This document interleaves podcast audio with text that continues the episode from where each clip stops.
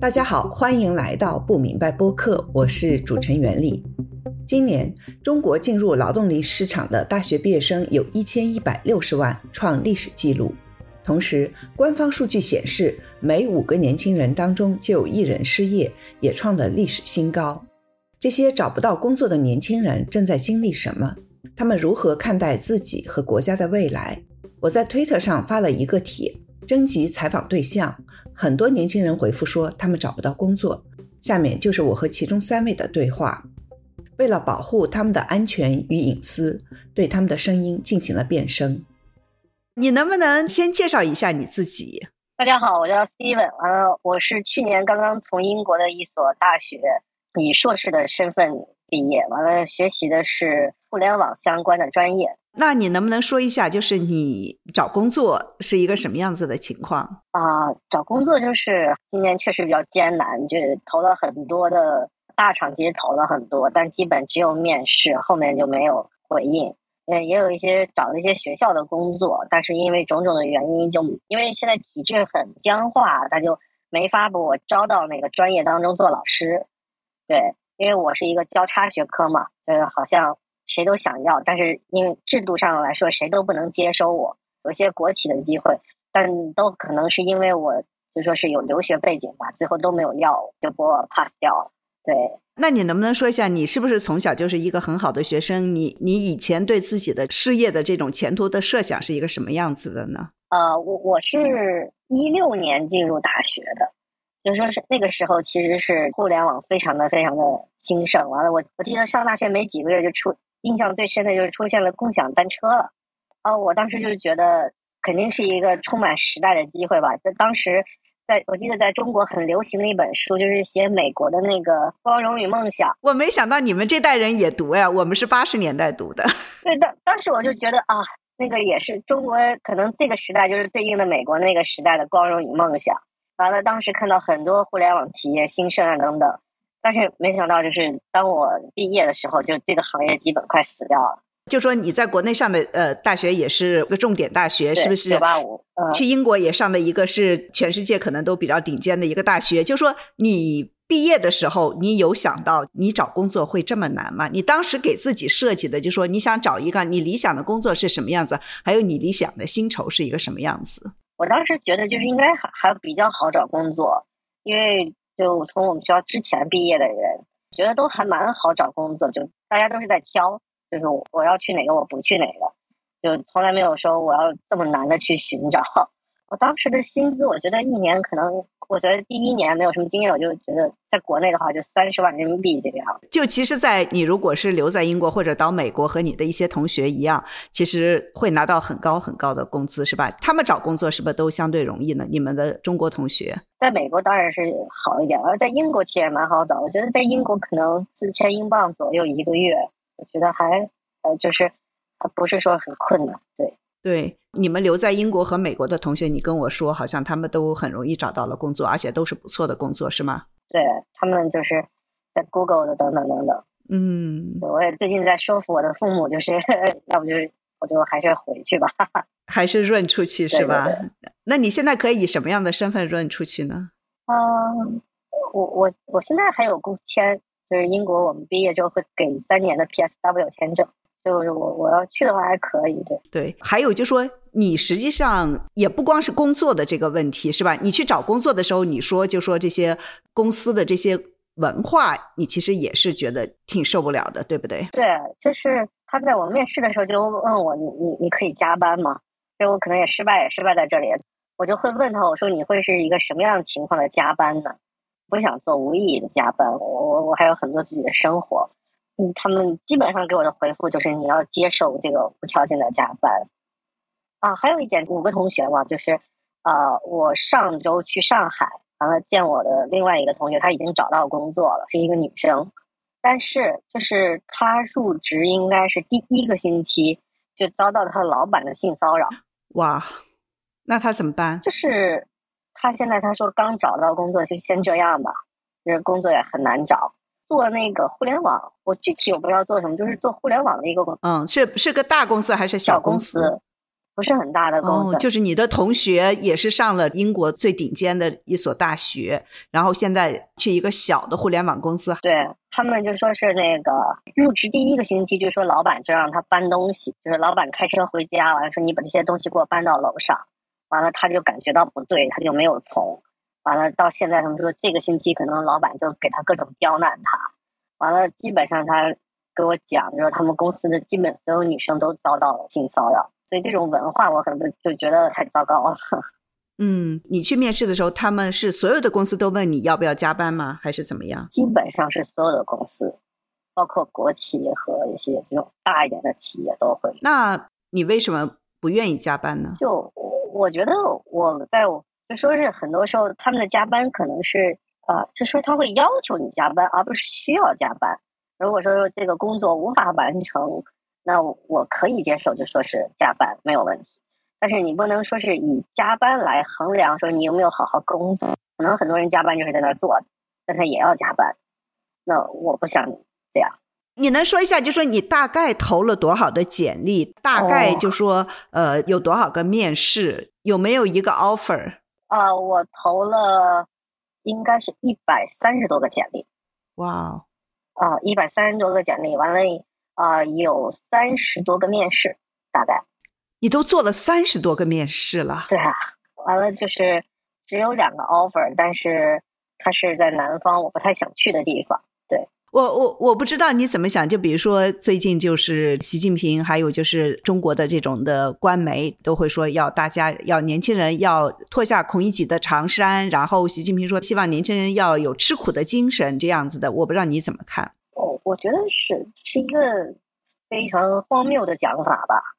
就说是你你脱下长衫，就是脱下什么长衫呢？我就难道我们可以去做体力活呀，去送外卖呀？在现在最近不是还有什么呃垃圾回收啊，呃什么什么之类的？我觉得这共产党老说自己是一个社会主义国家，对吧？其实你跑到欧洲，你才可以看到那什么叫社会主义国家，尤其叫北欧。呃，因为我们都知道，我们去做体力劳动等等，可能也会带来很多钱。但是，就为什么我们要去国企？为什么家长的时候你要去考公务员？因为你那样才有一个国民待遇。在我看来，你不进到那种体制当中，你都是非国民待遇。对互联网呢，如果下一步来说，就说是越来越多的这种体力劳动肯定会被替代，甚至就说是简单的脑力劳动也会被替代。你是说的 AI 这些的是吧？发展会会会非常清晰的，就说你未来可能以前我们会一个 Word，你会会 PS，你你会一门技能，到未来这个就是人人都要会的东西，这种劳动都会被替代的。你说你要去从事体力劳动，这个。因因为技术，你下一辈是会进步的，社会是要进步的。你不能说啊，退回去我们去搞那些旧式的劳动，就跟那个，你比如说是到清朝末期，还说啊，大家不要机械化，大家要小农去种田，不要工厂，这其实是一个道理。对，还有就是吃苦，你觉得你你能吃苦吗？就是你觉得吃苦是一个什么样子的说法？我我不喜欢，说实在话，我很讨厌这个词。我我觉得就说是我更愿意用努力。就说吃苦是。你比如说，他们老说啊，文革上山下乡去吃苦，我为什么要吃那个苦？它毫无意义。我可以为了我的目标去努力去奋斗，我觉得没有问题。而且我觉得我也并不缺乏所谓那个吃苦的精神，因为我读书等等等等，我也很很厉害，对吧？我也我也会做这些，也很刻苦，对对对，我也会做的很好。但是你不能说你让我吃无意义的苦。对我，我不想把我的青春浪费在那儿，我就这么多时间。对，对对，你说你想润了出去，那就说你不看好你自己在这里的未来是吗？对，我不太看好。为什么呢？我觉得就就像最近最近那个效果文化吧，它把整个社会的缝隙卡的这么这么窄，那它未来还有什么样的可能性？因为我们是一定要做创新的。对于我们来说，我觉得年轻人，尤其我们学的东西，最大的机会在于创新。给我们做一些新的。如果你在各个上面卡的如此之死，我未来我们还有什么空间去做那些事情？经济上来说，我觉得是明显是一个通缩的状态。呃，因为我妈妈还是比较成功的商人，她就那天跟我聊，说她有钱，她怎么投资啊？我说你，我说你不要投资，我说你买，那你换点美元吧。就就是大家都处于就说是都不动，经济上就说商人我不投资，我没有任何安全感，我为什么要投资呢？对吧？也不知道投去哪里。那我觉得，无论是从经济还是创新各个方面来说，没有特别大的希望吧。而且他要天天收房产税。那我再问你一下，就就比如说，他们鼓励年轻人要结婚、要生孩子，我不知道你怎么想这些啊？这两天其实刚跟我女朋友还谈论完这个问题，就是我们觉得我们俩共同的观点是在中国我们不会生孩子。为什么？就是经济上没有保障，个人上没有保障。我为什么要生这个孩子？我生完孩子，第一是我们遭罪，第二是孩子也遭罪。对，就如果我们有孩子，我们肯定是，我觉得是等我们可能我们两个人当中有一个拿到了日本的身份，或者是说可能欧洲国家的身份，对英国的身份，我们可能会选择再去生孩子。因为我我觉得在这种制度下，第一是我们自己会变得很困难，第二是孩子他也会在一个非常严酷的环境当中成长。对。包括他受的教育也不是一个健康的教育，我觉得挺惊讶的，因为你说你妈妈是一个呃成功的商人，那你算一个富二代吧，连你都觉得这个经济上会压力很大，那就不要说一般家庭出来的年轻人。对，因为这个经济压力，呃，我觉得不是说是现在，而是你要预期未来嘛，还是对一个未来，我觉得对于未来我没有信心。说在中国有钱又算什么呢？你没有。你没有法律来保护你的财富的，那你为什么要回来呢？我妈妈非常的想让我回来，就是觉得她她说你如果在国外，我就等着丢掉一个儿子，因为我是家中的独子嘛。是是，我不知道，就说你这么年轻，然后因为我采访的几乎所有的这些年轻人都不想在中国待，都想润了出去，我觉得真的很惊讶。我觉得很正常吧。第一是我直说啊，第一是您能看到您的节目或能联系到您的，肯定都是嗯，他翻墙或者是他本身就在国外生活过的人，他知道那个真实的世界是什么样。就是中国古话嘛，“人往高处走，水往低处流”。他他知道好的是什么样，他必然想去的。所以说，我觉得是这是一个很自然的事情。那我那我还是再问你一下，就比如说你十八岁，你考上了很好的大学，然后后来你拿到了英国那么好的学校的 offer。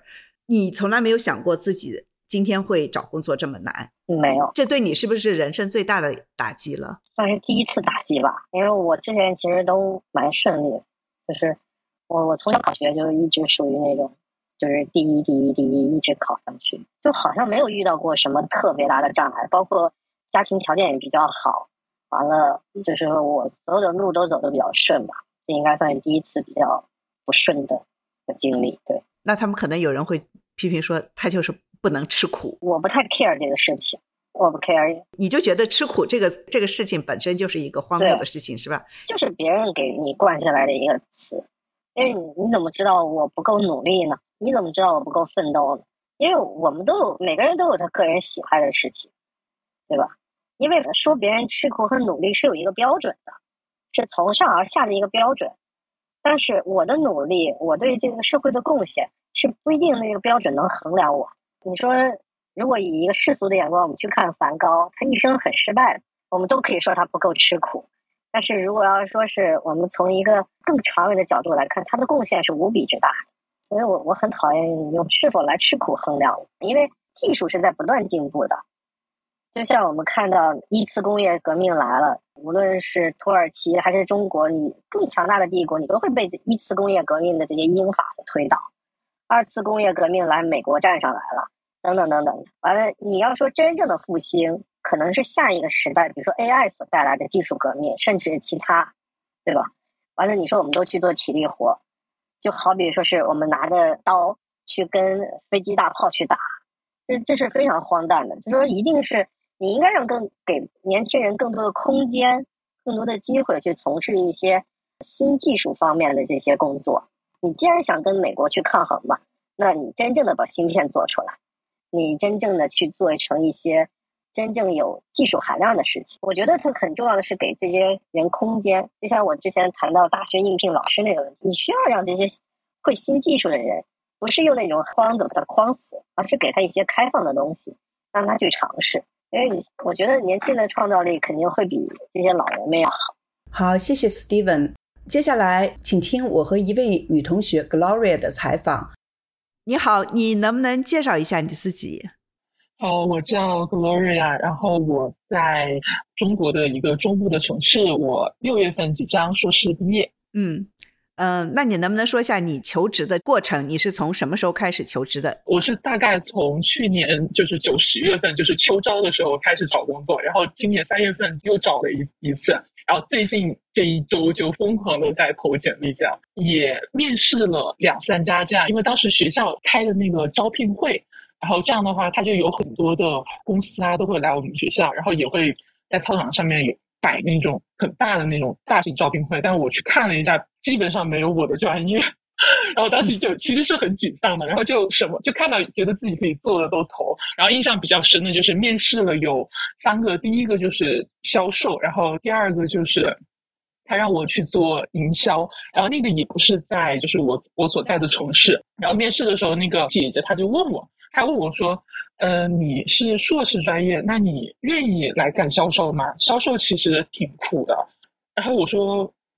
我因为我其实看了一下他的薪资，我还挺满意的。因为他当时好像是在上海，然后他是管培生，好像是一万还是多少。然后他当时有说那个之后的，就是你的晋升的渠道，我就想说好像也还可以吧，虽然不太清楚到底要干嘛。然后他就跟我讲说，那你要考虑清楚啊，说我们这个销售这一行其实挺苦的。然后我跟他挂完电话，我就开始在各个平台去搜，然后我就搜到那个公司了。然后真的就有人就吐槽说，他们每天就是晚上十点多了都不回宿舍的那种。然后我想。啊，算了算了，我赶紧跑吧。然后还有还有一个就是在广州那边的，因为我是就是我学的这个专业和他要给我的岗位是不一样的。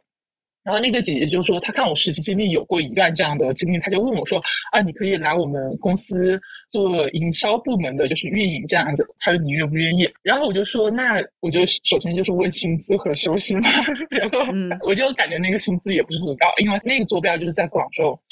然后我就问他，那吃住的问题你们解决吗？然后他说，啊，没有这个要你自己去住。然后我当时一想啊，那算了，就是本来挣的那个钱也不多，我在想我要租房啊这种开销，我感觉我已经没有办法过活了。然后因为这个，我就当时就有一点，就是感觉怎么怎么都是这样子的工作呀，就是。这是你春招时候的事情是吗？呃，秋招，秋招，秋招去年的事情。对，然后我们现现在这一轮就叫春招嘛，就是呃什么。金三银四这样子，我我重点跟你讲，我就是我这段时间投简历的经历啊，我觉得很好玩。我当时投简历的时候，我其实前我跟你聊完，你就问我说你那你会去做销售吗？其实给我灵魂一击。我说真的，就是我跟你挂完电话，我就在想这个问题。我想说，如果我一直觉得这也不够好，那也不够好，那我最后如果说真的都没有得选了，只有销售要我，那我到底要不要去做呢？我就开始认真的思考这个问题。然后我想了一下，我觉得那我还是要去做，就是。我可以边做，然后去找其他的工作，但是我感觉就是现在的经济的氛围不太好，然后找工作本来就已经很难的事情了。如果说我还没有一点自己的储蓄，或者说每个月有稳定的工资，我会有一种很不安稳的感觉。比如说，假如再碰到一个疫情怎么办？就是我会真的会想说，那到时候都不让你出家门了，然后你一分钱都没有怎么办？然后因为我已经就是我现在已经就是。二十的中断了，然后我就会有一种虽然有危机感不多，但是还是会有一点吧。然后后来就想说，那我就真正的开始。意义上的海投，我觉得就是在那个招聘软件上，然后在微信的那个群聊里，然后在微博上，就是我只要能找到的地方，我全都投，我就不管，闭着眼睛瞎投了。然后我就，然后我很焦虑，那几天我真的超级焦虑，我就我就记得很清楚，我两个晚上，最后是确定了去两个面试嘛。我但是我沟通了有有两百多，快三百，我投了四十多份简历，是快五十份，最后确定的是去两家去面试。就是我最开始是这样子的，我先投一些我感兴趣的，然后人家不理我，啊不理我就算了，然后我就说那行，那我投一些其他的，我可能感兴趣的，我也投，然后人家也是拒绝的，非专业就不想要你，然后就觉得说带你很麻烦，然后你又没有一个像样的东西可以展示给他们，然后我想行吧，那我就再投一点其他的，然后我就投到外省的一些地方，我想说投北上广深应该机会会多一点，就人家至少会理我一下吧，是吧，但是基本上就是他会 HR 就会。发一个非常官方的说，我们已经收到了你的怎么样怎么样，然后最后就是没有音讯了，就说如果合适，我们会在三五天内联系你，但就基本上都没有音讯。然后我最后想，不行啊，就怎么完全连面试的机会都没有，我就开始有一点着急了。然后我就开始投一些跟本专业相关的内容，然后。投，比如说投我自己的专业的时候，我其实看的非常的多，就是他们也愿意让我去面试，但是基本上就是上来就会告诉你说啊，这个工作哪有不加班的呀？然后这个工作都是单休啊，然后是什么大小周，然后。有一个真的我就就特别不能接受，我就问他，我说那你的底薪是多少？我说这是一个很正常的问题吧。然后他跟我讲说，我们没有底薪的概念，要看你的能力。然后我当时就懵掉了，什么叫看我的能力啊？我说那这样子的话，就是跟我去打兼职，或者说我去做一些其他的工作有什么？就是你连我最低的那种保障都没有，我我天呐，我就幸亏我没去，算了算了，不去了。然后我就也还会聊到一些，比如说他会直接跟我讲说，我们不招应届的毕业生。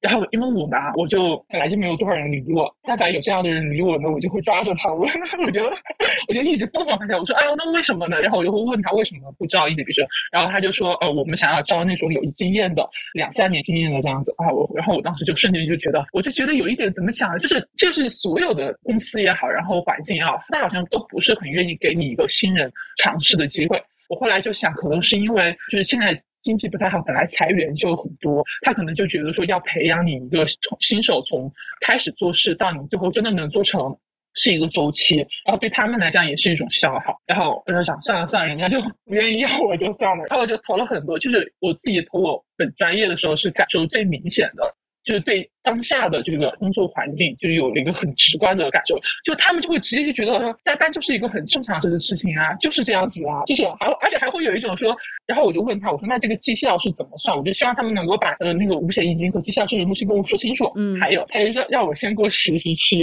然后实习期开了一个就是有两千八的，给我开三个月，然后还有说三千，还有说是你见你的面，然后给你定你的实习期的工资。哦，我就觉得哇，这个也太薛定谔了吧，就是反正没有人。约束嘛，就是你想来就来，你不来，我们我们有好多人要来，就是那种感觉。最后就是到了我基本上就是，如果说是我本专业的那种，我都没有去面，因为他们其实已经说的很清楚了，我也很清楚我自己是绝对不要加班的。我就想，天呐，我才刚刚开始工作，为什么就开始说告诉你说加班很正常？那像这样子，其实我当时就想到，就这两年看的新闻，就很多那种刚刚毕业的高校生出去工作。然后就猝死了嘛，其实有很多这种猝死。然后我就觉得哇，就是一份工作而已啊，你真的不是要把命搭上的呀，就是。挣多挣少，其实就现在来看的话，你先身体健康，什么事情都好说，对吧？那我问你一下，就说其实你非常不满意的，就是一方面他们给你的工资开的很低，或者是开的非常的模糊的，可能有工资，也可能没有的这种感觉。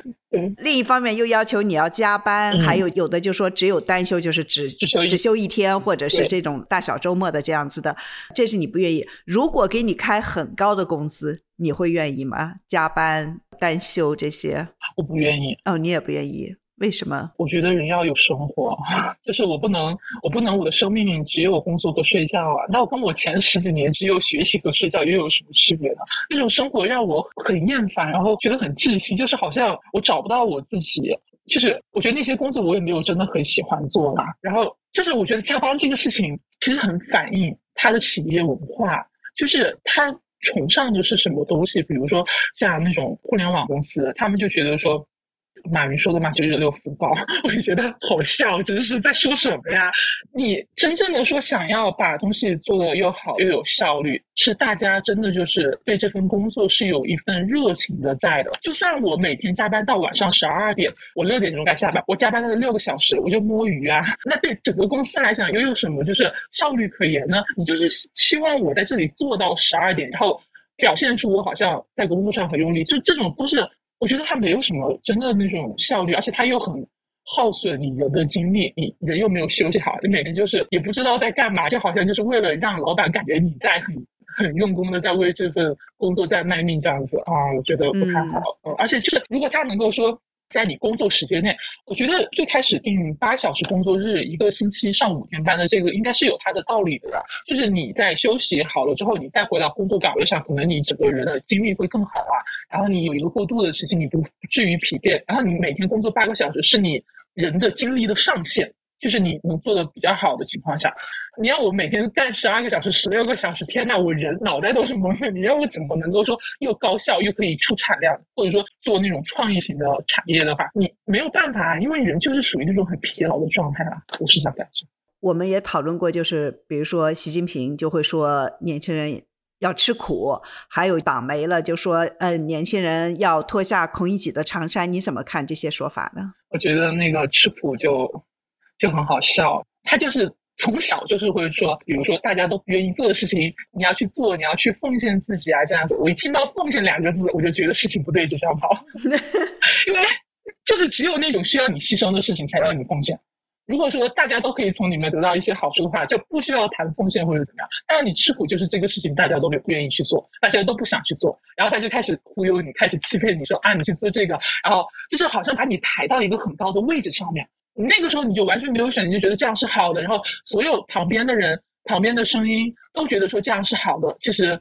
你自己就过得很糟心，然后过得很苦，因为为什么要吃苦呢？为什么为什么不可以享乐呢？当然，我觉得吃苦是一个很好的品质。我在面试的时候也被问到说你愿不愿意吃苦，但吃苦的前提是这个东西要真的可以给我带来一些，无论是精神上或者说我实际得到的东西上，我都有一些。益处的，比如说我是我之前面的那个公司，他就会跟我讲说你能不能吃苦，估计他那个工作也很辛苦吧。然后我说我可以吃苦，我说但是我的前提是我要能从中学到东西，你不能反复的让我做一些完全我又学不到东西，然后我又觉得很难受的东西，这样的话我会觉得我的生命都没有意义啊。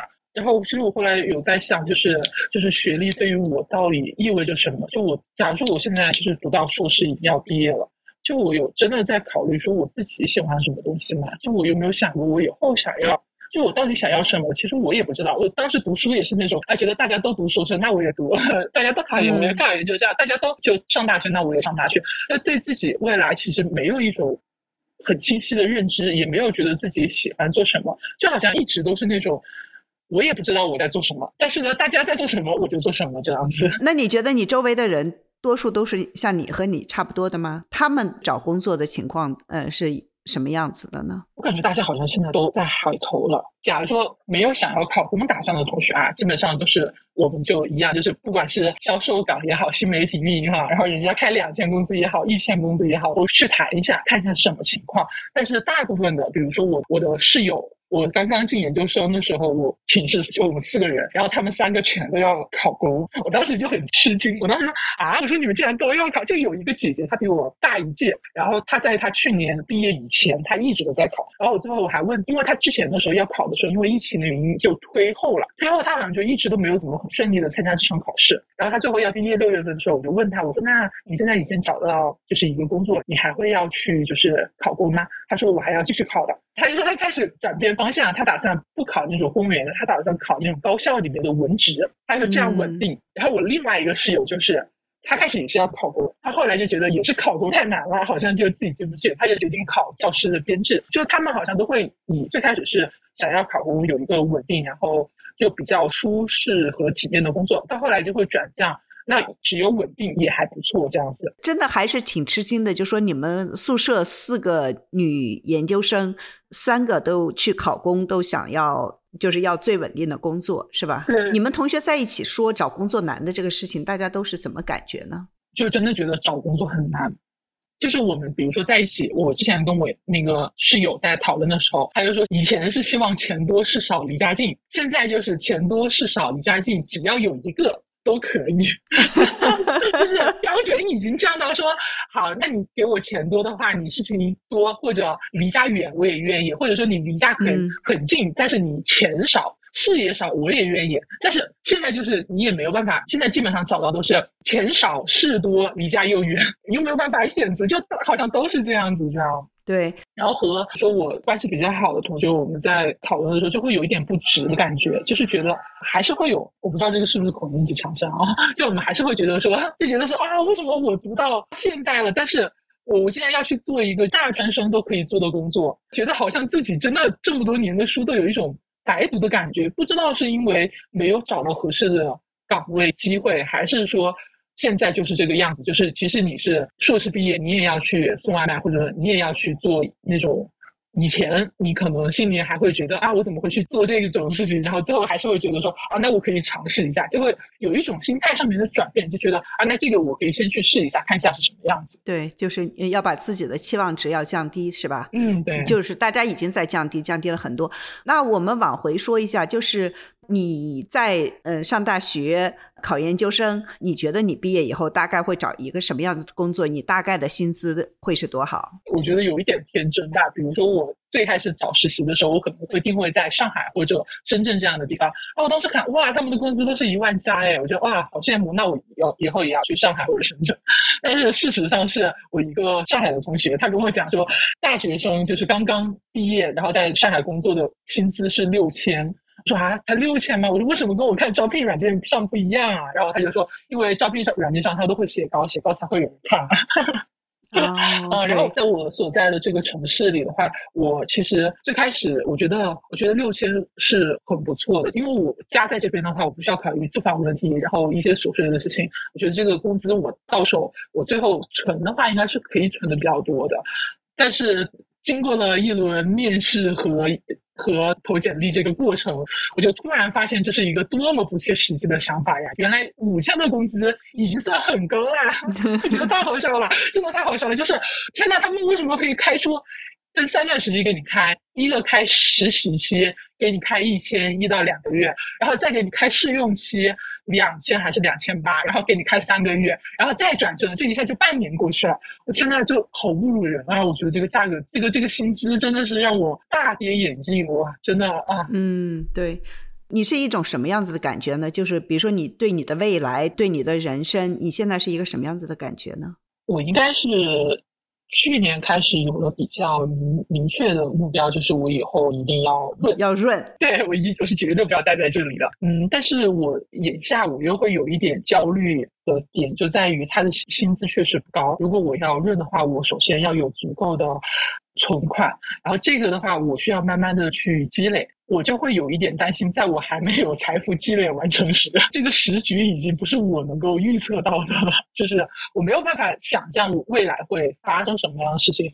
就是台海这种，哇，你都会想到这些上面啊？对呀，因为它是很非常。现实的问题，因为这个又不是我能够决定的，这也不是他们下面的人可以决定，这完全就是靠一个人，他想他就想了。就像疫情啊，疫情就是很很好的一个说明，就是就是要清零，就是全世界都不清零了，他就是要清零，而且还就是这样硬生生的清了三年。我觉得这个事情就是他就会对生活，假如说我是三年前找工作，这肯定会对我，假如说我要出去我要认的话，我在存钱这个上面的进度就会大打折扣，对不对？我觉得我可能六七年或者是十年可以存。够钱，但是因为这停滞的三年，我可能进度就会慢一些，那我最后的时间就会远一点。我也不知道这中间到底会发生什么事情。大家真的发生什么事情，对于我这种这么普通的一个人，一个完全没有办法说可以。做出什么决定？就是我说我想走，我不可能立马就走，我要考虑很多的事情。那这样子的话，我就有一点担心，然后就就会在想着，千万不要打起来啊，千万不要打起来。我们把战争的这个可能放在一边，就是你对于中国社会，就比如说你往前看五年、十年，你是一个种什么样子的观感呢？我我我挺悲观的，其实因为。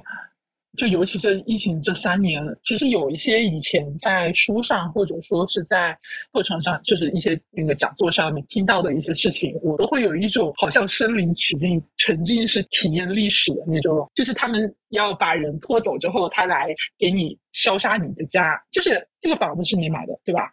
你也是他合法的主人，对不对？但是他让你走，你就必须要走。没有商量的余地，他要你走，就是因为我们家其实也经历过这样的事情，就是我姐姐她是她是前面两个和后面两个，中间那个人是阳了，然后她是前面两个，他们就要把我们就全家都拖走，你知道吧？我觉得这个事情真的让我非常的气愤，非常的就是很恨，就是他很过分，就是他一天三次来你家敲门，你开始让他进，后来完全不让他进，他就在门口讲，就一直就是在。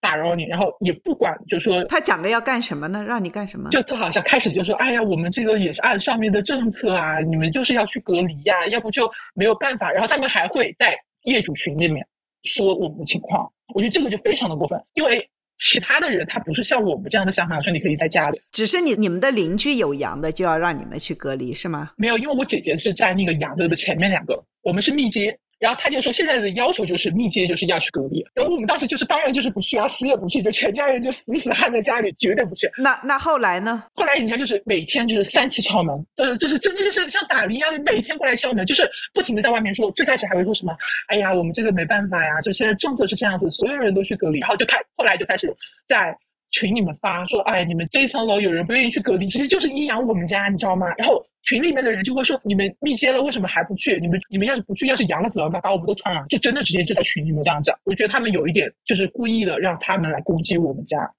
然后后来就是他还会说什么，哎呀，我去年的时候也阳了，然后被去隔离，然后隔离之后呢，就是好了，其实那边的环境还可以。我心里想，我听你的鬼话，环境还可以，我看你就。其他地方都不太行，我觉得最过分的就是他直接给我姐姐的单位领导打电话，哦，就是直接给就是最上面的领导施加压力，包括他还闹事闹到我爸妈那边，就是他把你所谓的软肋，反正就拿捏的明明白白，就是可以威胁一下。你知道那几天我们家就疯了一样的，就是每一天接电话，每一天就来自那种压迫感，我当时真的就很崩溃。我说你们怎么可以这个样子？我们又没真阳。问题是真阳了，你就那种环境下，你怎么适合养病？那我还是愿意待在下里。就是生命这个事情，你没有办法控制的，对不对？我也不想生病呀，谁会想要生病呀？那没有人想生病，那大家就可以选择自己愿意接受的方式休息嘛？你怎么可以强制把我拖到那种什么方舱里面？一个整晚都是透亮。我当时躺在床上，我的感觉是，哇，这个药真的是被拖到方舱里面去，所有的灯整晚开着。然后又没有人应你，他们就完全就是不管你病人的情况，他也不考虑你是一个病人，他就觉得你阳了，你现在就要被捉起来，就是这种感觉。我觉得太恐怖了，就是啊，包括后来不是还有那个通天院的事情吗？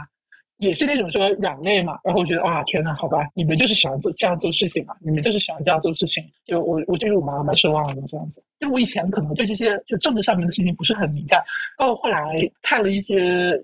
十年和近这十几年的书之后，我当时也没有很深的感悟，你知道吗？我就觉得好像真的就是在读故事一样。然后经过这三年的闹剧，叫看新闻啊，包括我们在最后这段时间经历的事情，我就发现说这些事情真的有可能完完全全有可能再来一遍，因为他们就是做事情只顾上面的意思，上面什么命令他就执行，就像机器人一样的，他也。不管你是什么情况，他就觉得你要被拖走就被拖走，就是这种感觉，就跟当初要吵架那种，完全就啊，我觉得就完全没有什么两样啊，就啊，不管你，反正就不管你这样子。那我想问你一下，就说我这次采访的过程中，我就发现年轻人不仅找不到工作什么的，就是整个来说对人生或者对这个社会的这个前景的观感是非常的灰暗的。呃，那么还呃不愿意结婚，不愿意生孩子，你你是一个什么样子的情况呢？我一样，我其实面试的时候还被非常，就是我觉得他们很没有礼貌，就是但是后来发现，就好像都是常态，就是女性，就是你就是会被问说你的。就直接就会问你说你住在哪里？下一个问题就是你有没有男朋友？你打不打算结婚？你打算什么时候生孩子？就直接这样问，真的直接这样问。哇！然后我当时我我有一种很强烈的被冒犯的感觉，但是我又想忍一下，因为我要面试了。我当时就说，呃，我说我十年内都不会考虑婚育问题。其实我没有跟他讲的是，我根本就不考虑婚育问题，我根本就不想结婚，我也不想生孩子。其实我后来在办公室里面的时候，就跟有一个记者聊天，然后我就说我我说我不打算，就是不打算。不打算生孩子，然后他就会问我，他说啊为什么呀？然后我就说，就这个环境，现在这种高压，然后你养一个孩子所需要的成本，就政府也好，社会也好，他没有给予足够的保障和支持。你养孩子的过程就完全是母亲一个人在，就是我感觉好像很多女孩子都是在二十六七的时候，或者二十七八的时候，她就大成。因为前两天刚好有个热帖，就是一个。很好像是二十八岁的一个女生，她就是在上海工作，她而且是在花旗集团。她就在上海工作之后，她就当了全职妈妈。一年之后，她就觉得自己很后悔，因为她回到自己的那个地方之后，每个月是拿三千五的工资，然后她要还要给婆婆给一半，给一千五，然后她就觉得自己的工资已经不够孩子了。然后她找她老公要钱的时候，她的老公就会说：“我养你啊，然后你又不知道这个外面挣钱有。”多么的难啊之类的，就是会言语侮辱他，也不会承认他在家里面为整个家庭所做的贡献，就地位真的很低。就他已经放弃了自己未来可能说很很有未来的一个东西，但是最后得到的却是这样的。反反馈吧，我就觉得很恐怖。那你不想生孩子，或者是我不知道你想不想结婚，就是和这个对这个社社会的一个观感有没有联系呢？我觉得我主要的原因还是因为社会的原因，其实还不单只是因为男性，因为我觉得这个环境太有毒了。就是从小朋友小时候开始，你就要担心他很多的事情，从刚刚出生就已经是高考倒计时了嘛。就是我们都参加过高考嘛，你就知道那种。那种压力，然后那种你觉得你的人生只有这一场考试会决定了，整个他的环境就不太会有你想要养育下一代的这个想法。结婚就更恐怖了，那结婚就可太恐怖了。那个离婚冷静期，包括前两天刚好不是有一个山东那边有一个妻子，就是她老公把她的柯基给杀了嘛。杀了之后，就是迅速的就出面，就是他们全家就就是施压，然后警察局的人也施压，就是家暴，家暴把他打得非常严重。最后就是说和解了，然后那个人就是在好像是十二天就是拘留这样子。我天呐，我觉得他都下一次都可能把这个女女孩子打死的那一种。结果官方就和解了，什么事情都没有了。我觉得他的那个婚姻的制度也不是保护女性。他就希望你能够忍耐，然后你要听劝，然后你不要轻易的离婚。他就给你设置种种的障碍，一旦你只要踏进去了这个婚姻，那你完全就没有办法受到任何的保护。我觉得这个是让我背脊发凉的一种感觉。而且我不知道是同文层都有一点，就是你如果一旦进入到这种婚姻状态里，国家说让你生孩子，但是。其实也不止国家号召。你想，为什么我我会觉得说，如果你现在进入婚姻，其实选择权很少，就是家庭的内部的也会觉得你要生孩子，就是这种好像每天这个风啊就在吹，然后说你生一个怎么行呢？你要生两个。我身边有姐姐就是这样子嘛，就是你到那个时候就好像真的完全就没有选了。然后这个时候你你如果你要离婚的话，那就是很难很难很难的一件事情，而且也有可能说，如果对面是一个好人。你可能大家就是和平的就散掉。如果对面是一个反正就有一些心思的人，那他如果想要跟踪猥亵，或者是跑到你家住所来闹你的话，你招警察都是没有用的。你就必须要可能是搬离这个城市，以防他对你有可能存在的一些威胁。那对我来讲，我觉得这个我要付出的代价也太大了吧？我就算谈个恋爱，我都要受到这样的威胁和恐吓，我觉得太恐怖了。还是说回找工作，你马上就要毕业了。如果还找不到工作，你会怎么办？我会怎么办？我会去做销售，就是，嗯，因为我确实是需要嗯工资来生活的人。就是，即使我的爸爸妈妈也会觉得说，啊，那你，因为他们也会劝我考公，你知道吗？我觉得很神奇，就是，哎呀，没事，你不去上班，你就在家里考公。我在想说，天呐，为什么你们有个这样讲？因为我没有，完全就没有跟他们讲过，说我有这个想法。我我当时的想法就是，我一定要找到一份工作，然后我要攒够钱，然后无论我不可能考公，因为这个绝对会影响到我的计划。然后如果说我要有这个出国的打算，那我就必须要有一份工资，有一份稳定的工资，而且我要有。稳定的上班的时间和我自己作息的时间，因为这对我，我可能日常还要学习啊或者怎么样，我就需要有稳定的双休、稳定的作息，这样的话我就可以慢慢的推进我的计划，然后我也要有一份稳定的工资。那不是应该考公了那个公务员了，什么政府的工作才是最有稳定的双休，就是稳定的这种的作息？但是但是那个工作你就你好像辞职都很难。辞职吧！我们当时看到有人就说他辞职哦，是吗？哦，对，就是你要你的那个表啊，就要拿到各个部门去签字，然后你又找不到人，我觉得那个好像就特别的艰难的样子。但是我还是我要保证我自己的流动性，我要始终就是我是可以选择的。我的感觉是这样。就如果说我觉得这一家。这个工作或者说这一家雇主，我感觉不太行。我如果我说我想走，那我可以立即走。我需要我是这样的一个状态。然后，假如说他这个地方干的不错，那我就继续干。其实我没有具体考虑过我以后到底要做什么事情啊。就是我的标准恒定不变，就是我可以加班，但是你不能天天让我加班，你也不能高强度让我加班。我可以忙的时候我可以只休一天，但是我要有稳定的双休。你就是要自由。对，我要有我自己的时间。我我不能我除了睡觉就是上班，我。因为我其实我也问过我已经上班，因为我是读硕士嘛，然后我有本科的同学，我也问过他在就是上班的感受。他跟我讲了一个很恐怖的事情，他就说他其实去到那个可能那个时候开的工资也是六千，他刚刚毕业嘛，工工作一年之后，啊，但是他每天压力都非常大。他跟我见面的时候就说他准备辞职了。我说我说你工作，我当时就很天真，我说我觉得你的薪资啊什么的都很好啊，你为什么要辞职啊？他说你不知道，我每天加班到十一二点才回住的地方。我每天晚上都做噩梦，我说啊，你还做噩梦？为什么呀？他说他们那个主管就是每天会在他们的背后就是巡视的那种，就会一直 push 他们要做的更多，一份工作做完就不停的让他们继续做。我说天呐，我说是这样的吗？他说我现在整个人的精神高度紧绷的那种状态。然后我见他的时候，其实我就有这种感觉，我感觉他没有以前那么爱说话的那种感觉，你知道吧？活泼是吧？对，就是嗯，性情都变了。对，就是那种很压抑的感觉。我我就是我，比如说我们我们俩以前能玩在一块，就是我们俩其实都挺爱说话的。然后我跟他见面的时候，我都很震惊，为什么我说话他都不接呀？就是我，然后我就说，我说那你要不要去医院，就是看一下心理医生这样子？因为我其实有点担心他跟我说的情况。他说他每天晚上做噩梦啊，他那个时候其实还在摇摆说。不定要辞职，因为他可能还要养家里人这样子。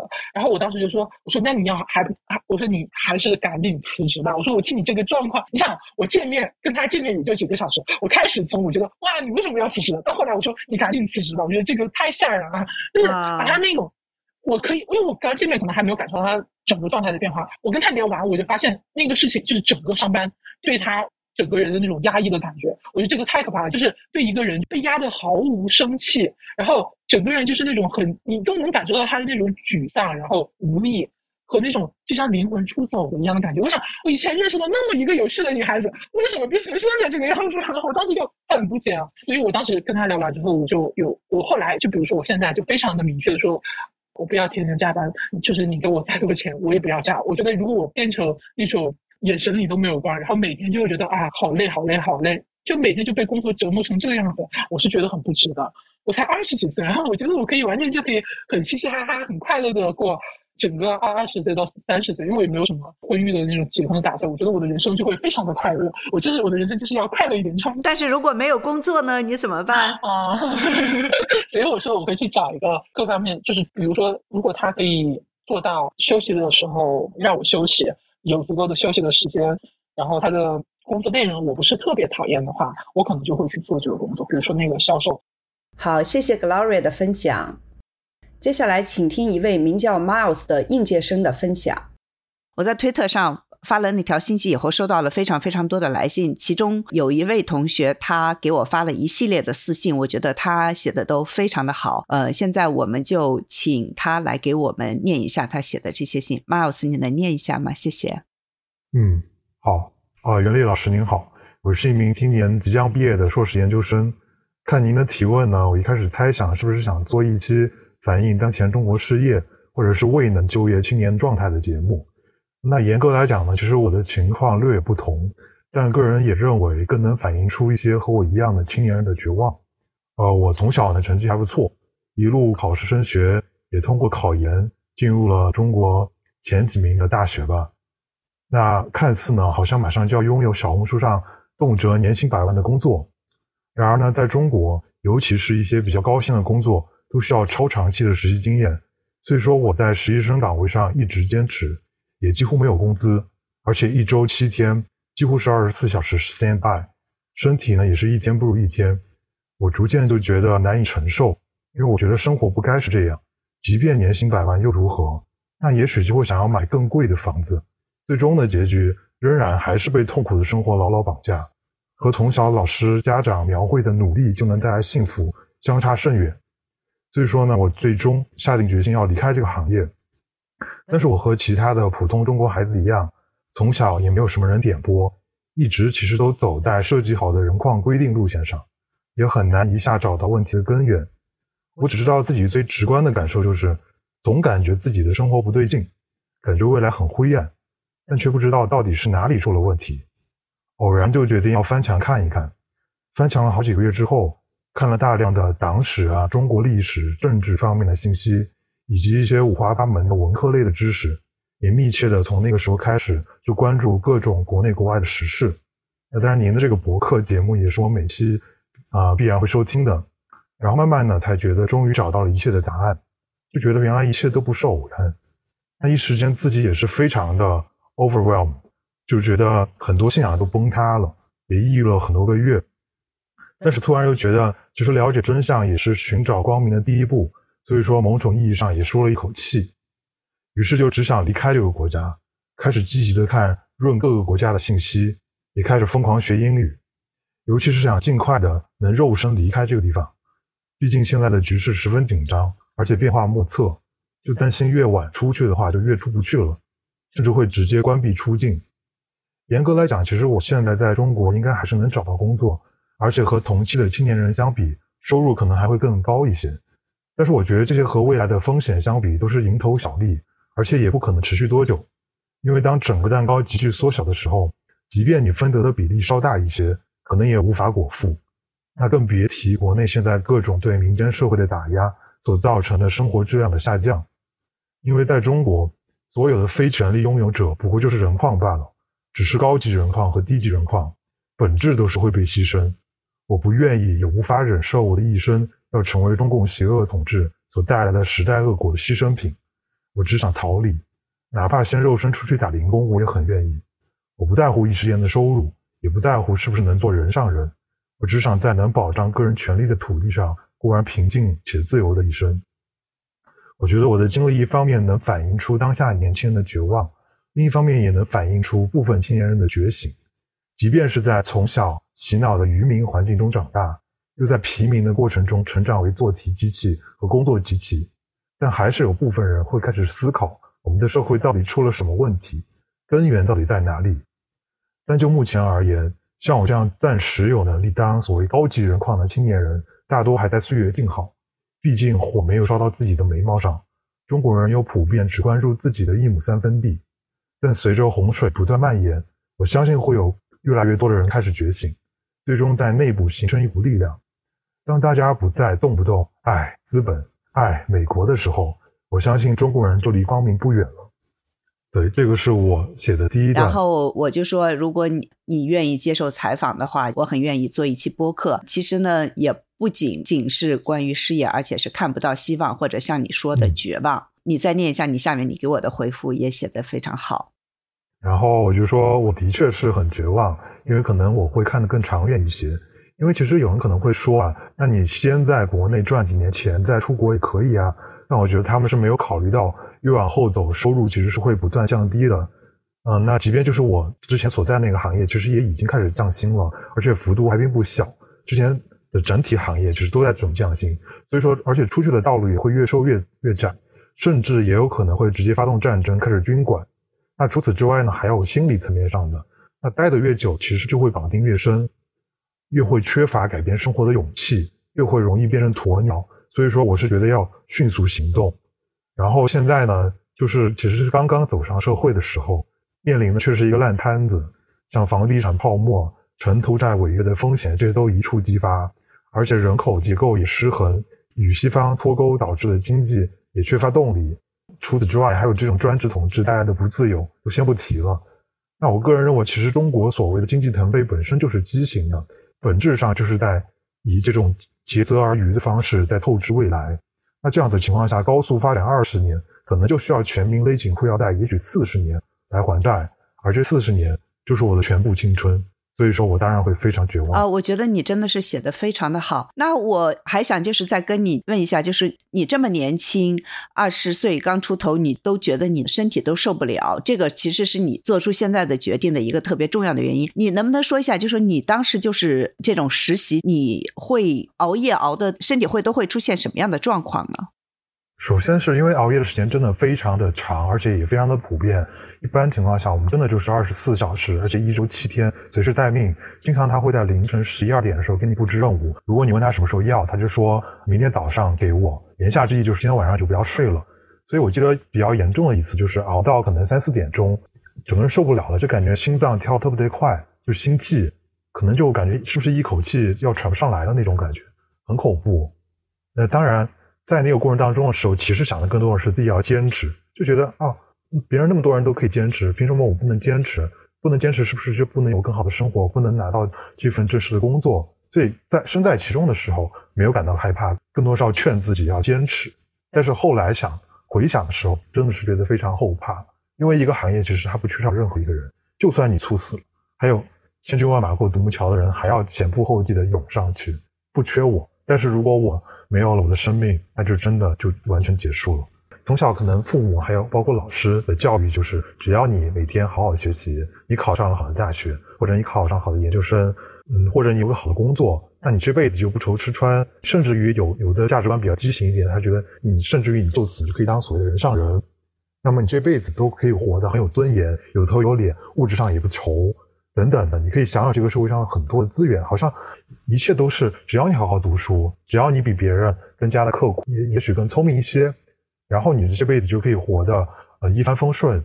但实际上，随着真正的像我走上社会，我发现并不是这样的，因为我不是所谓的赵家人，我没有这种权利，然后家里的人也没有，我只能走规规矩矩的这条读书的道路，然后走在大家好像宣传的很美好的这条路，但出来之后发现，你只不过是有这个资格去当一个所谓高级一点的人矿而已，你还是要去牺牲你的健康，甚至于牺牲你的生命。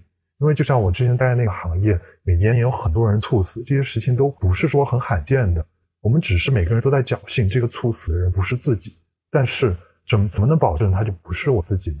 他很可能就是。对，我记得你当时跟我说了一句话，你说：“难道我之前这么努力，就是为了获得一个可以燃烧自己生命的机会吗？”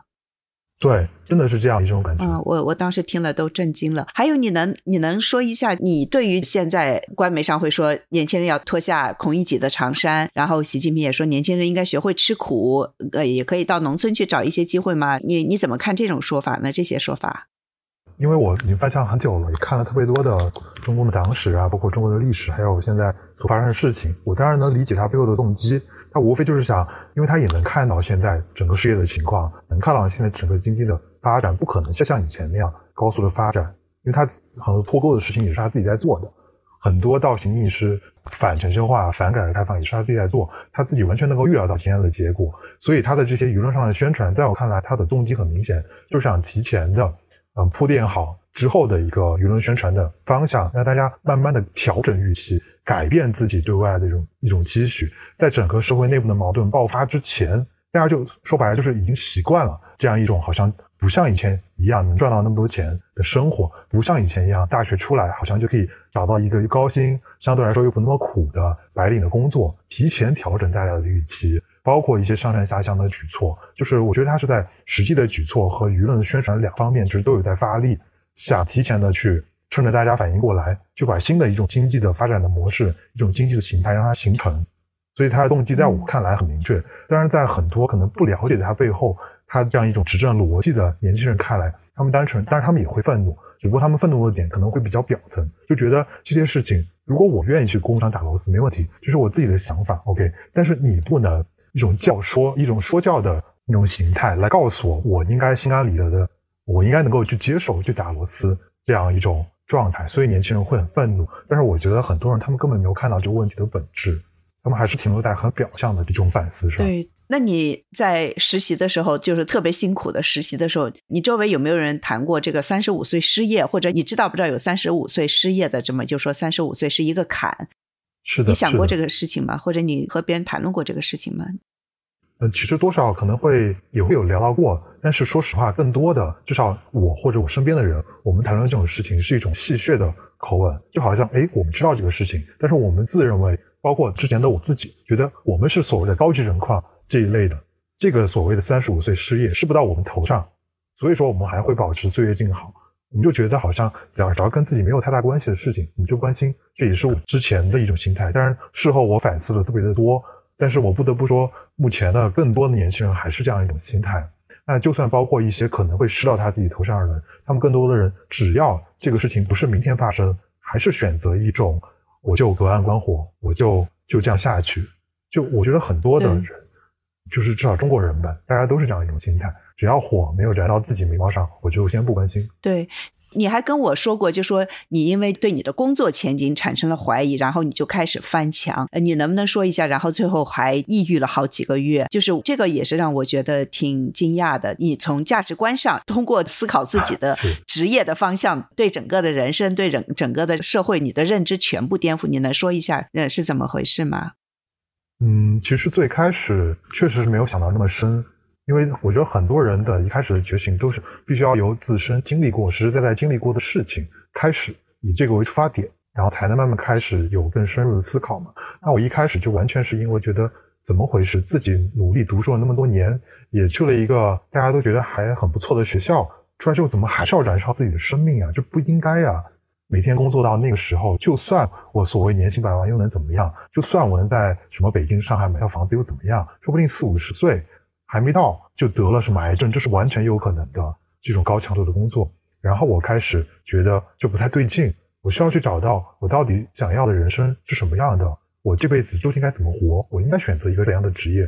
所以说实话，一开始我的想法非常的 straightforward，我就想说，好，既然这种九九六零零七我受不了，我去找一个工资比较低的，我回我老家的城市，我找一个每天可能朝九晚五，当然现在朝九晚五基本上不可能了，每天七八点就算很早的了，我找一个这种，我是不是能活得久一点？活 活得久才笑到最后吗？对，真的是这样。所以我一开始的想法其实是很直接的，我就想说，那我就找一个工资可能低一些，然后我不要去什么所谓的大城市了。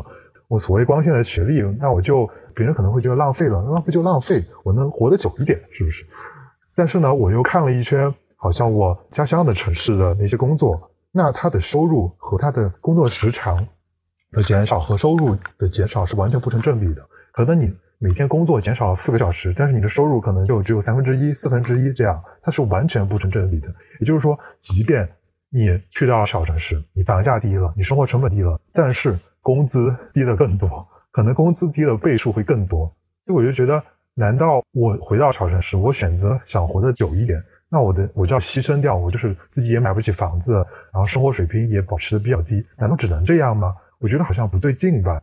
难道我们想活得久一点，就必须要以这种生活的非常可以说是比较贫困来为代价吗？我觉得这不太对劲，所以我又去看了很多的资料。说实话，一开始我也并没有想到翻墙，因为你在墙内久了，你很多时候你会忘记我们原来有墙，真的是这样。你一开始是看的什么？我一开始看的知乎。对，从小的印象嘛，就是说，好像知乎上理性的人啊，什么所谓的公知啊，是不是会多一些？我是不是能找到一些更多理性的答案？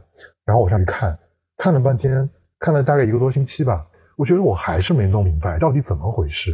就大家好像回答了很多，但好像又没有触及到那个问题的根源。我隐隐约约有这样的感觉，但我还是不知道答案。所以一次偶然吧，然后我就开始翻墙，然后翻了之后。其实我一开始的想法是，也没有想说我要去想清楚到底我们这个社会怎么了，因为这些还是太宏大了。你没有人指导的情况下，你不能一蹴而就知道这些。我一开始也是非常，嗯，怎么说呢？一个直接的反应就是，我想既然翻墙了，我我第一的想法是我要看一下那些从小到大家长啊、老师讳莫如深的那些所谓的政治的事件，比如说六四啊，比如说文革啊、大饥荒啊，到底都是怎么一回事啊？就从小能听说个这些个字眼。但是到底怎么回事，没有人敢说，大家提着就讳莫如深，对，所以一开始我就看了很多这方面的资料，一些纪录片，然后顺藤摸瓜看了中共的所有的党史，再往下看也看了很多中国历史相关的东西，所以一开始其实不是说完全涉及到当今的政治的，是从一个比较底层的。呃，你没有一下子就跑到去 YouTube 上面去看那些节目是吧？对，没有，我一开始没有看那种带有个人观点的，包括解说啊，包括是。各种人的采访都很少。我一开始是从一个比较史实的方向出发去了解。那一方面，其实就像我刚才说的，完全出于个人的好奇心，因为从小到大都不让讲嘛。那既然我都翻墙，我当然要看一看。我所以我觉得我一开始在油管上搜的关键词就是类似于什么六四啊，类类似于文革、大饥荒这样。除此之外，还有一些领导人，类似于习近平啊，也是我 搜索的一些高频。因为这种国内的这种政治黑箱，包括一些社会的。很多信息的黑箱，都是让我很好奇的。我想知道到底怎么回事。然后包括新疆，就由古及今，又去查了很多现在的，包括新疆啊一些什么这样的事情，就了解了很多。真是好学生，就是你是非常有系统性的，是吧？给自己补了课。你花了多长时间学习学习这些？我觉得至少要有两个月吧，就是完全不涉及到一些个人的观点，就是。对这些历史的了解，可能花了两个月的时间，因为真的内容很多嘛。你看到一个，可能就会引引引发我想看下一个。然后在我看了很多和史实相关的东西之后，我觉得我也算是比较理性了，因为自己也掌握了一部分的资料嘛。那这个时候我就开始看一些带呃带有个人观点的一些内容，因为墙上其实也有很多。还不错的这样的博主，他们会有自己的思考，这样。当然，我不是说看一家之言，我会看非常的多。那还还有一些就在过程当当中会被我排除掉，就是一些非常不理性的，比如说像郭文贵啊这种东西，可能就是不会再看。对，你看一次就不会再看，肯定骗人的这种东西。所以筛选出来之后，慢慢的就会有一些我觉得还不错的这样的博主，也算是我的启蒙吧。虽然说素未谋面，但我觉得对我思维的启发带来很多的帮助。然后慢慢的，我觉得自己就对于当今中国社会会会发生的很多的事情，以前是完全找不到答案，现在是完全都不足以为奇，甚至于我自己都可以去做一些对未来的预判了。真的，比如说现在社会上发生一些什么事情，还没有出结果，我基本上都能够预测到它的走向。然后呢，你你就说你还抑郁了好几个月，你能说一下是怎么回事？其实这就是对自己信仰的一个崩塌吧。就从小呢，虽然说。不是那种真的爱党爱国，每天跟党卫军一样，但至少从小到大，因为接受就是一个教育，所以长在红旗下嘛。从小什么要进少先队员啊，都是很光荣的，包括入党，好像都挺光荣的。那你下意识的，其实无论遇到什么事情，其实下意识的都是会去维护这个政府。就包括去年疫情，就前两年疫情，因为当时我还没有觉醒。包括我跟别人谈到疫情，那大家下意识都会觉得，哎呀，虽然我们我们也觉得挺离谱的，不知道怎么想的。但是，是不是因为高层他们见多识广，他们其实都知道一切，就是他们都能够预判，然后只是中间执行的时候可能出了点什么问题呢？这个真的跟学历无关。我可以，我可以说有很多很高学历的人，他们也是这样的看法。包括之前的我自己，我们下意识都是会为这个政府去开脱，因为说白了就是我们从小说的大一点，可能已经形成一种信仰，就是觉得自己的国家我们要爱国要爱党，因为从小这些教育之下就是把这些东西捆绑在一起。所以说，一开始我知道了这么多，原来和我之前相信的东西或者看到的东西、听到的东西不一样的时候，我对我的三观会造成非常大的冲击，而且这也会就进一步的促使我去思考：那我怎么办？那我肯定就只能润了呀。知道了这么多，然后我又甚至于都能够判断之后会发生什么了，肯定是越来越离谱，越来越不可收拾。那当然要润，那要润，另一方面又会。引发到那怎么润？那又是新的人生的课题。相当于以前我努力的很多东西，因为大家都知道，在中国墙内，你如果要走读书这条路卷上去的话，家里面又没有什么背景的话，真的非常非常的辛苦。其实我我如果要换一条路走，我的沉没成本也很高。我想到这些，又想到重新要面临很多未来的新的挑战。再加上与我之前所接受到教育形成的那些三观很多都不一样，甚至是完全颠覆，所以说可以说信仰崩塌。那当一个人信仰崩塌的时候，他真的会非常的难受，整个价值观会被颠覆。你当时是一个什么状态？就抑郁的最难过的时候，可能每天饭也吃不下，然后觉也睡不着，每天就躺在床上就两眼发直。那你后来怎么走出来的？呃，首先就是随着对这些信息越来越多的，就是嗯看见之后。慢慢还是会脱敏的，一开始可能会是一个冲击，但是了解多了之后，慢慢的习其实就有点习惯了，就知道哦，这只是一个事实了，他就不会每天的都都去冲击我的三观，然后再到后面，慢慢慢慢的再看到周围的人，因为其实我有尝试过和周围的朋友谈论这类话题，但我发现他们非常的麻木，他们会漠不关心，甚至于去主动逃避。那一开始其实我非常不理解，再到后面我觉得可能我也无法去叫醒他们，那我就慢慢默默的做自己的事，我就想我怎么去润，怎么为此做准备就好了。所以慢慢慢慢的，甚至我会有一种嗯庆幸，我觉得可能我以某一个契机，不管可能有人戏谑的说被铁锤锤醒了，对吧？可能我某一个契机，我能够被锤醒。那锤醒，当你看到真相，其实就是你寻找光明的第一步嘛。所以慢慢的，我甚至开始庆幸我被锤醒了，所以就自然不抑郁了，甚至开始庆幸。真的？那你现在的目前的人生规划就是润？对，应润尽润，能润则润。你真是把这个话还给他们了。你真的是我觉得思考的非常非常深的。我其实。不太知道能跟年轻人说什么。你如果是你可以跟他们说说几句话，你会告诉他们，呃，应该怎么做呢？或者是应该怎么想、怎么思考问题？嗯，其实我真的有蛮多想说的，因为就像我刚才跟您讲的，我有试图的跟多位的朋友，就还是还是我比较亲近的，而且我也比较了解他，他可能还有过留学背景，就是在我印象中，他可能思维会比较所谓先进或者是比较开放的人。我尝试去跟他聊这些东西，但我发现他们都很回避。甚至我有一个朋友，他就跟我说：“他说你不要跟我说这些，我不想知道，我连知道都不想知道。”其实有点像是之前不是有一个对那个脱口秀的演员，不是叫池子嘛？他在美国念那个脱口秀，说脱口秀，说到一些好像比较敏感的内容，下面就有人，我也看新闻上讲说，他说他说了一些啊，好像尺度很大的话，然后我都不敢听。就是这种感觉，真的是有这样的人。就比如我那个朋友，嗯他就一副我都不敢听，好像我听了，是不是他在我的心中会留下一个印记？如果这个印记被人知道了，是不是我会遭遭遇不测？就害怕到这种程度，真的有点像那种朝鲜。也有可能像你知道了真相或者是什么的，然后就会很痛苦。会颠覆，也有可能，然后怕自己去面对新的挑战，这样。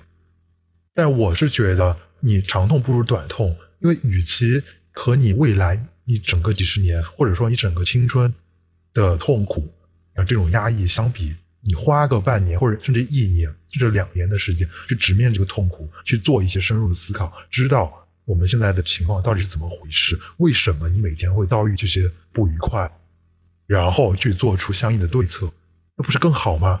而且你现在做出这些的努力，你是有奔头的，你是能看到这个光明的，这个路就在那儿，你只要愿意去走。你今天走第一步，那你就少走一步；你今天走两步，你就少走两步。我们是能看得到光明的。但你如果在墙内，真的我不知道之后会发展成什么样，因为我自己本身可能对经济这块也比较了解一些，再结合现在的整个情况，我觉得非常的不乐观。而且我那些朋友，他不是说在墙内就混得风生水起的那种，他们可能也害怕被裁员，也觉得自己可能每天工作也挺辛苦的，但是同样的，他不会去积极的思考这些东西。但是我个人觉得这些非常重要，所以说您刚才问我那问我这个问题，其实我真的说实话有挺多想说的。我平时就有这个感悟，就包括对我那些朋友，就是说我可能说的就是可能会抽象一点啊。既然说有什么想说的，我觉得，呃，作为一个年轻人吧，我们真的需要多去思考一些东西。然后，尤其是一些文科类的知识，因为本身我高中也是学理科的，然后我就觉得大家在中国，因为大家考升学的压力也很大，每天在学校的时候就做题机器嘛，工作的时候就是工作机器，其实整个思考时间会很少。整个党国他其实也不希望大家思考，希望培养出来的就是不思考、工作和做题的机器，为党国添砖加瓦。然后你不要思，你思考的越多，可能你就越反动，对吧？你就不要思考，训练你的这种服从性。他这种是从教育上出发的，而且不仅仅说是从从小的这种红色教育，其实这种教育是深入到每科的。比如说我们语文做那种阅读理解，它就不是培养你发散性思维，它就是让你去揣揣摩上意。包括等等的，我们这种照本宣科式的学习，包括理科就是不停的讲题刷题，它都是培养的服从性。所以我很能理解为什么大家不思考，但我觉得这思考真的非常重要，尤其是对文科类的这些知识或者这些领域的学习和思考，比如说历史和政治。当然，我指的不是中国式的历史和政治，对，因为大家都知道中国的历史和政治，它是一个这个这个中共的宣传宣传宣传手册嘛，它不是一个教科书，对。但是我是说，我说的是这种真正的历史和政治这方面的东西非常的重要，因为我个人觉得，比如说你看历史，像我，因为之前看了很多，尤其翻墙之后看了很多中国的历史方面的东西，包括近代的史，包括党史，我就发现很多东西它其实就是在不断的轮回轮回，根本就不稀奇。不仅是在中国轮回，它可能在德国法西斯也轮回过，在日本军国主义可能也轮回过，很多东西和我们今天正在发生的一模一样，或者说没有。或者不说一一模一样，但是历史它是押韵的，我们完全都可以找到蛛丝马蛛丝马迹。所以我觉得你了解历史，相当于就是了解一个人的一个横轴，因为从古至今嘛，拉一个横轴。那如果你去了解政治，我们现在这个政治生活的话，你其实就是在知道当今的社会在发生了什么，我们怎我们应该怎么样去生活，我们应该怎么主张自己的权利，这是一个纵向的对自己在这个。社会中自己的一种定位，所以我觉得这个一个横轴，一个纵轴，当然这是我自己的一点思考，我觉得都非常的重要。只有当你思考清楚了这些之后，你才知道哦，我自己是个怎么样的人，我们的这个社会是怎么样的，这个世界是怎么样的，你才能清楚的知道你在这个社会中，你在这个时代中，在这个世界上处于一个什么样的位置，那你才能知道你你该怎么走，你才知道你怎么设定你的目标。所以我觉得真的非常重要，哪怕不是说。去了解政治方面的事情，润不润就不参加，不参加任何政治。我也觉得，对于青年人来说，思考清楚这些问题会非常的重要。你还有什么你觉得想补充的吗？嗯，哦，可能还有一点吧，就是这个可能也是我自己一点思考，就是我当然这个也能回答，我觉得为什么很多现在的中国的年轻人，他们要么就是不思考，甚至害怕思考，要么就是即便思考了，可能他思考不到真正的问题的根源，它可能还是集中在这个资本啊怎么坏呀，然后美国又又怎么回事啊，美国又打压了，就包括很多经济学专业领域的人，他们是这么真的这么认为的，真的觉得当今中国的问题它不是个结构性的问题。包括现在我看很多墙内的，他们也有讨论失业。就前两天我还看到一些关注度比较高的文章，标题是到底有多少中国的年轻人失业？我当时其实挺惊讶的，因为我在想说，哎，这个事情在墙内也可以讨论吗？这个不是立马三句话触动到党国执政根基吗？这个挺可怕的呀！我点进去看，哎呦，果不其然，他的那个论证的方向完全是在朝另外一个方向，就是说，主要观点就两个吧，一个就是当今美国在打压，然后又疫情完了，就是这种外部的因素嘛，不可抗的因素；一个就是现在全世界经济都差，所以所以这个是周期性的，这个很正常。他是从这个方面去分析的，啊，但是很多人他会相信，当然这也是。呃，很多人思考的时候，他只会思考到这个层面，所以说我就觉得说，为什么会这个样子？那我自己的一点思考就是，我觉得一个人如果你要思考清楚一个事情，你需要两个因素。第一个呢，就是你要有思考的能力，然后第二个就是你要有思考的素材。那我觉得这两者其实当今很多人中国人，包括年轻人，他其实都缺乏，是双无。那我自认为我之前我自己。嗯，我可能有一定的思考的能力，但是我不得不承认，在整个这样的一个教育体制下，很多人他连思考的能力都没有，他没有这种呃现代文明国家会提倡的这种 critical thinking，他没有的，他就是让你服从，所以很多人根本没有逻辑思维，所以这个会引发很多的社会问题啊。当然，这个又是其他很多的问题的根源。那你没有这种思考的能力，然后同同时。你还没有思考的素材，因为从小你能够看到的东西都是被审查过的。我们也有互联网防火墙，你根本看不到很多的真相。所以你一方面没有思考的内容素材，一方面你有没有思考的能力，怎么能够？那我问你一下啊，就比如说三十五岁这个，你觉得是是因为什么呢？因为我采访这年轻人失业干什么？他们也有人就认为是这种分配制度不公，就是还是资本的问题嘛，对吧？但是我就说这个三十五岁的是不是？就还是主要是资本的问题呢？和这个政府有什么关系吗？呃，怎么说呢？就是他说是分配的问题，当然可能也是，但这不是根源的问题。